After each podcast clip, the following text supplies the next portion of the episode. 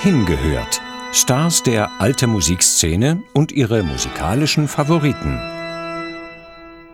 Heute stellt Reinhard Göbel, Geiger, Dirigent, Gründer von Musica Antiqua Köln und Spezialist für historisch informierte Aufführungspraxis, das Konzert für drei Violinen, Streicher und Basso Continuo F-Dur aus Georg Philipp Telemanns Sammlung Tafelmusik vor.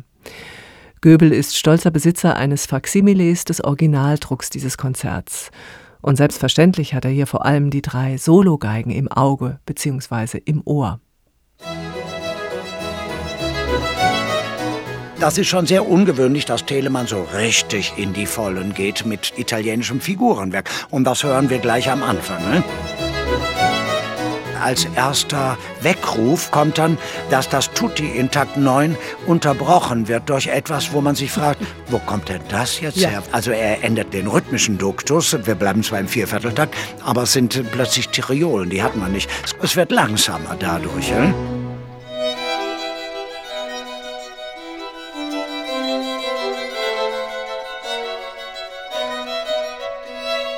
Telemann macht Folgendes später.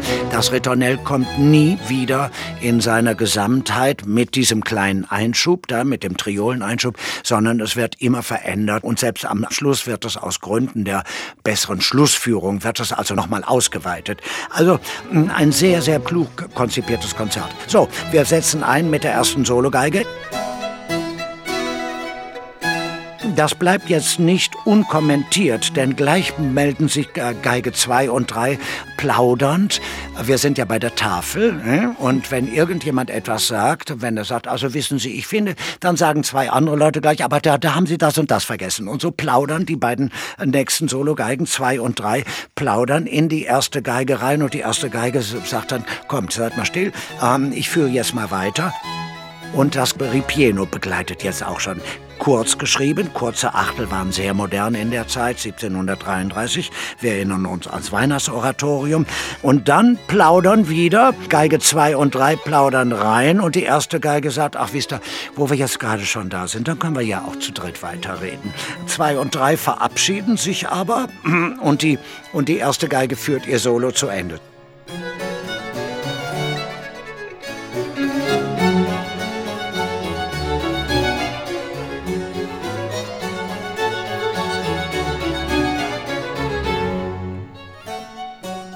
Auf diesem G-Moll setzt jetzt die zweite Geige ein und das ist natürlich klar, das spiegelt er.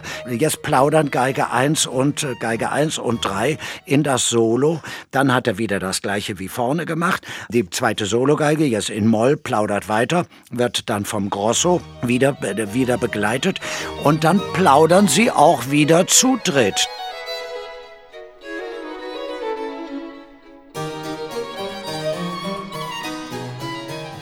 Jetzt bringt die dritte Sologeige kontrastierendes Material, während die ersten beiden rhythmisch gemacht haben, sagt jetzt die dritte Geige, aber wisst ihr, meine Freundinnen, man kann das alles auch ganz anders sehen.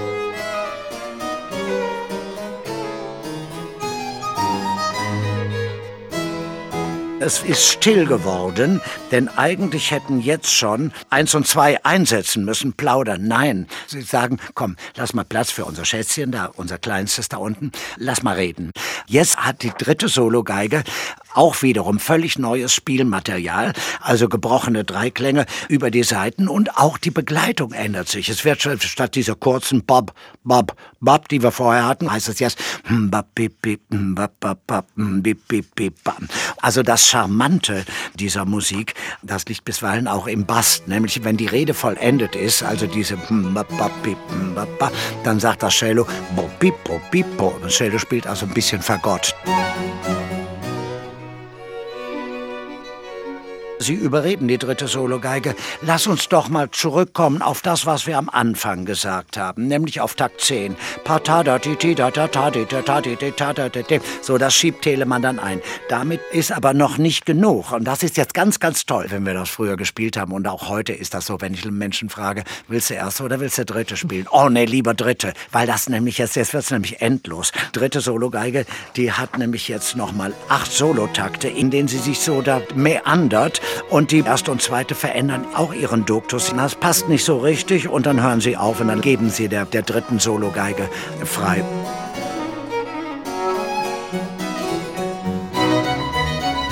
Jetzt haben wir das höchste Tutti in C-Dur, die Dominante. Und deshalb ist dieses Tutti auch ein ganz klein wenig ausgebreiteter. Und man denkt, ah, das geht jetzt wie vorne. Nein, das sind acht Takte, neun Takte, die das gleich ist. Und da, wo eigentlich vorne der Triolenteil einsetzen müsste, da sagt jetzt die erste Sologeige, jetzt bin ich aber mal wieder dran. Die erste Sologeige nimmt also C-Dur auf, geht danach nach D-Moll weiter, geht also immer höher. Und die anderen beiden, Tutti fällt weg, die beiden anderen spielen im Grunde genommen einen liegenden Akkord, also Pim, Pim, Pim, Pam, Bam, Bam. Aber die eine spielt Pam, Pam, Bam und die andere spielt Pim, Pam, Pim. Also das ist dann in sich gebrochen. Das hört man, das sieht zwar auf dem Papier gleich aus, aber man hört, dass da Bewegung drin ist. Und sie imitieren sozusagen in doppelter Lautstärke den Anfang. Also sie sind sehr wortreich, wollen wir mal sagen.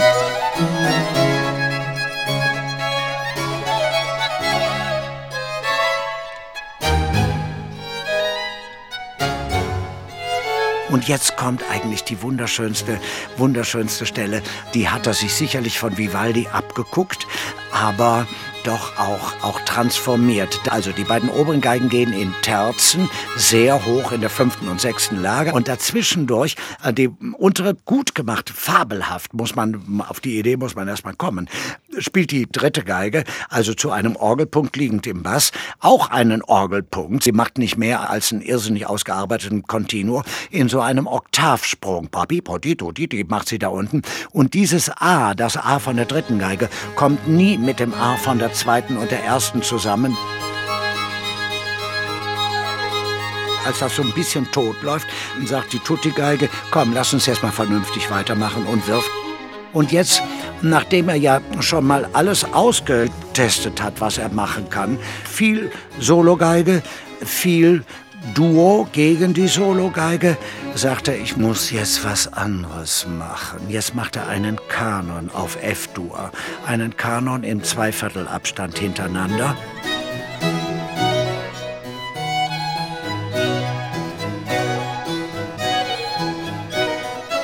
Jetzt eine wunderbare Passage, in der die erste Geige Achtel spielt, gebrochene Dreiklänge und die beiden Nebengeigen, also so zwei und drei, ein so leicht versetztes Noema. Das heißt, es bleibt jetzt alles in der gleichen Akkordik, aber es wird aufgemöbelt. Es wird unheimlich aufgemöbelt. So eine raumfüllende Figur, die Telemann in der Tafelmusik sehr häufig eingesetzt hat, weil da, wo keine Dekoration ist, ansonsten ja dann Leere wäre. Hm? Und das sieht man hier an dieser Stelle. Das ist jetzt nicht weltbewegend, was die erste Geige spielt. Das ist so eine Klanglichkeit.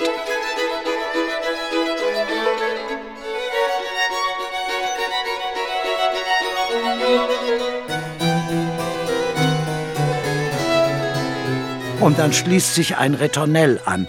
Man würde das Anfangsritornell vermuten, aber er macht Änderungen. Er cuttet also den Takt 4, also wo, der, wo das zweite Motiv ansetzt, cuttet er aus und macht statt wie, wie vorne ein runtergehendes Pam, Padam, Pidam, Padadam, Pidadam, Padadam, geht er im zweiten Teil hoch. Also man sieht direkt, also der Anreger ist der gewesen, was habe ich beim ersten Mal gemacht? Okay, mach ich beim zweiten Mal das Gegenteil. Er schraubt diesen Modulationsgang nach oben und dann kommt, er zitiert nochmal diese harten Viertel zu der Bassfigur. Also der Bass macht das ist ist natürlich schon eine verzierte Version von Bom Bim Bom Bim Pam Bim Pam und so weiter. Und dann endet das Stück so, wie es angefangen hat, mit einem gebrochenen F-Dur-Dreiklang.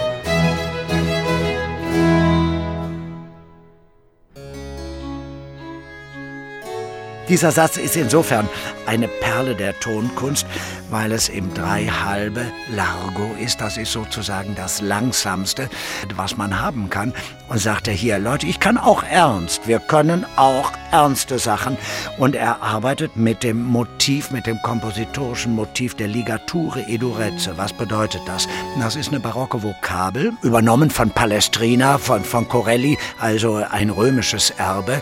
Eine Geige setzt einen Ton dahin hin und eine andere setzt die Dissonanz dazu. So, jetzt haben wir schon einen Nukleus von Bitte schön, reagieren Sie darauf. Das können wir ja nicht einfach so stehen lassen. Ne?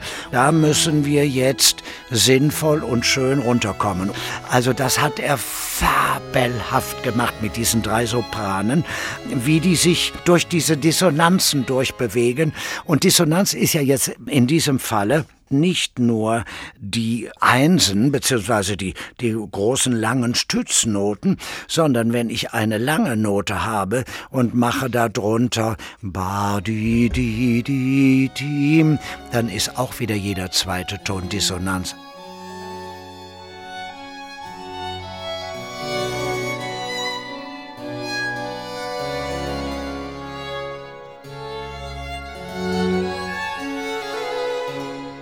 Das Stück sägt ganz furchtbar an den Nerven. Es ist also wirklich sehr, sehr schmerzhaft, äh, das, das auszuhalten.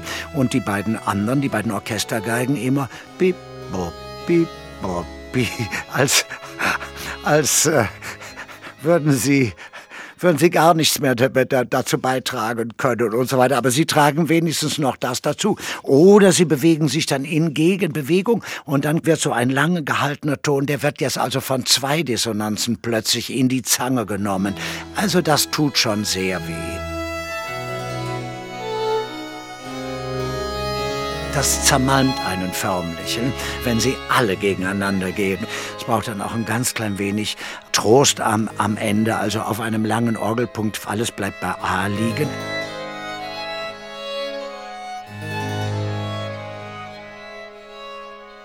Und dann haben wir im Grunde genommen wieder hm, ähnliche Gestaltungsweisen wie im ersten Satz, nämlich eine Violine spielt, eine Violine ist solo, ganz unglaublich trist begleitet vom Grosso, diesmal in Unisono. Äh, und dann plaudern die anderen plötzlich da rein und sagen dann doch zu zweit, Badel, die, die, können wir nicht doch irgendwie gemeinsam Musik miteinander machen?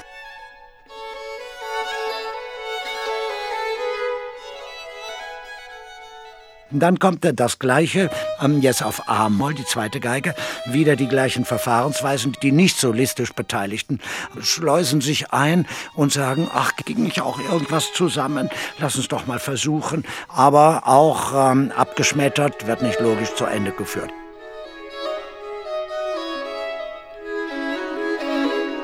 So, und dann kommt, man kann es schon förmlich erwarten, man riecht es schon, das Solo der dritten Geige.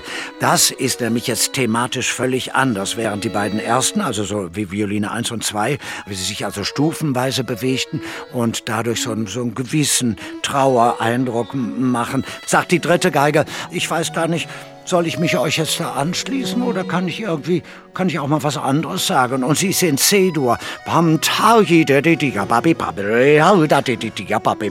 Und dann geht es noch höher. Ja, wir können auch eine D-Moll.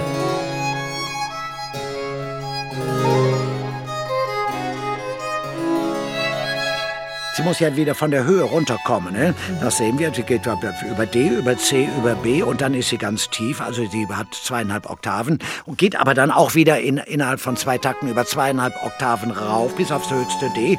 Sie ist also thematisch völlig konträr und kontrastreich eingesetzt, aber Telemann übernimmt aus dem äh, einleitenden Ritornell diese lang gehaltenen Töne in den, in den begleitenden Violinen 1 und 2, die sich am Ende dann in Dissonanzen verwandeln. Ne?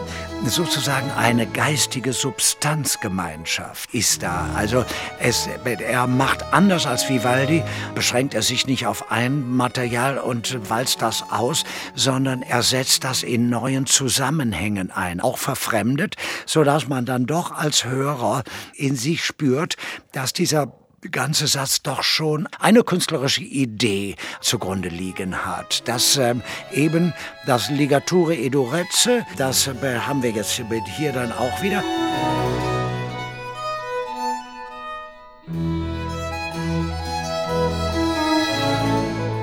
Im ersten Satz hatte ja die erste Violine die große Kadenz oder war sozusagen das Zünglein an der Waage, um zurückzuführen. Und hier sagt Telemann dann, können auch mal andere dran. Jetzt hat die dritte Sologeige hat eben zehn Takte mit Basso Continuo. Das ist also auch schon in dem Tempo, ist das jetzt schon wirklich ähm, something, möchte man sagen. Das ist also schon erwähnenswert.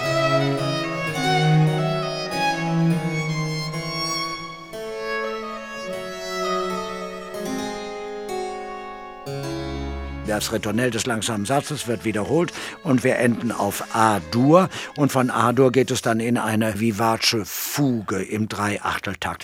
Problem ist unter anderem, dass wir Vivace bislang immer falsch interpretiert haben. Wir denken, das sei das Vivace des 19. Jahrhunderts, aber es ist eigentlich nur ein etwas erhöhtes Andante, so dass man das Stück eigentlich auch weiterhin verstehen kann.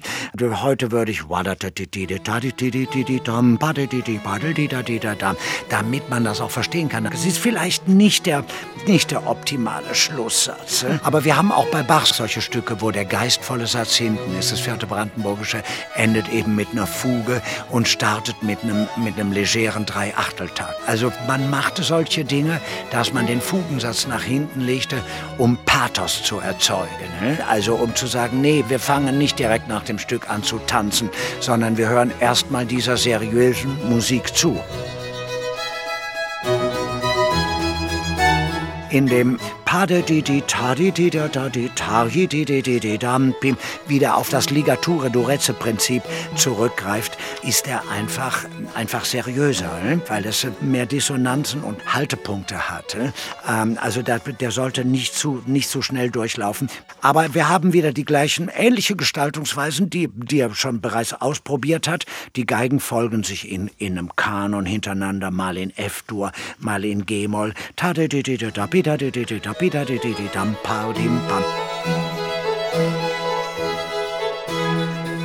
Also der erste und zweite Geige sind thematisch relativ uniert und dann kommt es, so wie es kommen musste, in 131, sagt die dritte Sologeige dann, ey, meine Damen, meine Herren, wir können auch ganz anders. Und bringt also was ganz Witziges, eben diesen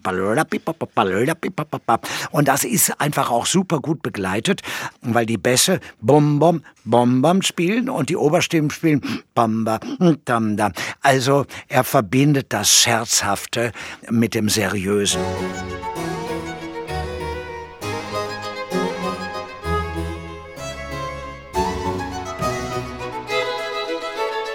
Er spart sich bis ganz hinten auf. Das Noema, also Noema, also wieder perfekte Dreiklänge, äh, ohne Dissonanzen, perfekte Konsonanzen, aber figürlich irrsinnig schön aufgelöst. Also ein undurchdringlicher Klangurwald. Wer spielt denn hier eigentlich was? Aber das ist auch so uninteressant. Hauptsache, wir haben das jetzt mal hintereinander.